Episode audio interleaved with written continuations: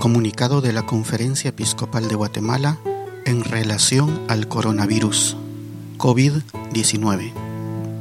Ante la propagación a nivel mundial del virus conocido como coronavirus COVID-19 y urgidos por nuestro deber pastoral, queremos compartir algunas reflexiones y advertencias a partir de los efectos que esta epidemia está teniendo en otros países y también como advertencia a nivel nacional. 1.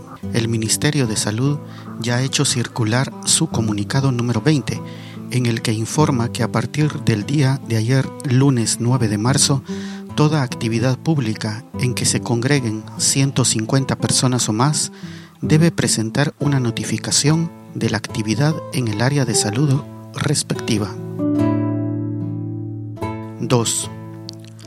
Los responsables de los oficios religiosos católicos en que se prevea reunir ese número de gente deben entonces, de acuerdo con la ley, notificar con 48 horas de antelación dicha actividad. Eso comprende celebraciones eucarísticas, via crucis, procesiones y actividades formativas en las parroquias. En el anexo 1 van las direcciones a donde deben ser comunicadas dichas actividades. 3. El coronavirus es una epidemia seria que ha causado ya muchas muertes en diferentes continentes Sabemos que la mayoría de los que son infectados sobreviven y no les resulta grave. Sin embargo, son las personas más débiles, especialmente ancianos, quienes presentan mayores índices de mortalidad. 4. En Guatemala, a Dios gracias, no hemos tenido aún ningún caso, pero sin duda conviene tomar las precauciones que las autoridades de salud recomiendan la higiene personal y la prudencia en quienes tienen síntomas de infecciones respiratorias deben extremarse. Las personas con síntomas de enfermedad deben abstenerse de salir de casa y de asistir a eventos públicos. 5. El coronavirus no debe ser motivo de miedo ni de pánico. Confiamos en Dios y en su providencia pero debemos ser precavidos y responsables. Como comunidad creyente, sabemos que estamos en las manos del Señor y que hasta los cabellos de nuestra cabeza están contados. La confianza en Dios nos debe animar a intensificar la oración en estos días en que la epidemia, que a veces parecía historia solo del pasado, nos muestra que somos frágiles y sometidos a situaciones más allá de nuestro control.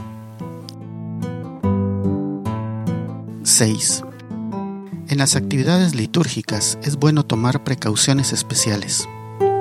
Es mejor, en estas circunstancias, por razones de higiene, comulgar en la mano que en la boca, y es mejor evitar saludos de paz efusivos. 7. Conviene estar atentos a las informaciones oficiales. Difundir noticias falsas sobre este tema constituye pecado grave. 8. La caridad cristiana debe hacernos sentir el espíritu de fraternidad para ayudar y consolar y para colaborar en todo aquello que signifique cuidado, no solo de la casa común, sino de la humanidad misma. 9. Que la Virgen del Rosario nos ayude en estas próximas semanas a confiar en su Hijo y a vivir con profunda fe las pruebas que la enfermedad nos deparen. Guatemala de la Asunción, 10 de marzo de 2020. Firman Monseñor Gonzalo de Villa, obispo de Sololache Maltenango, presidente de la Conferencia Episcopal de Guatemala.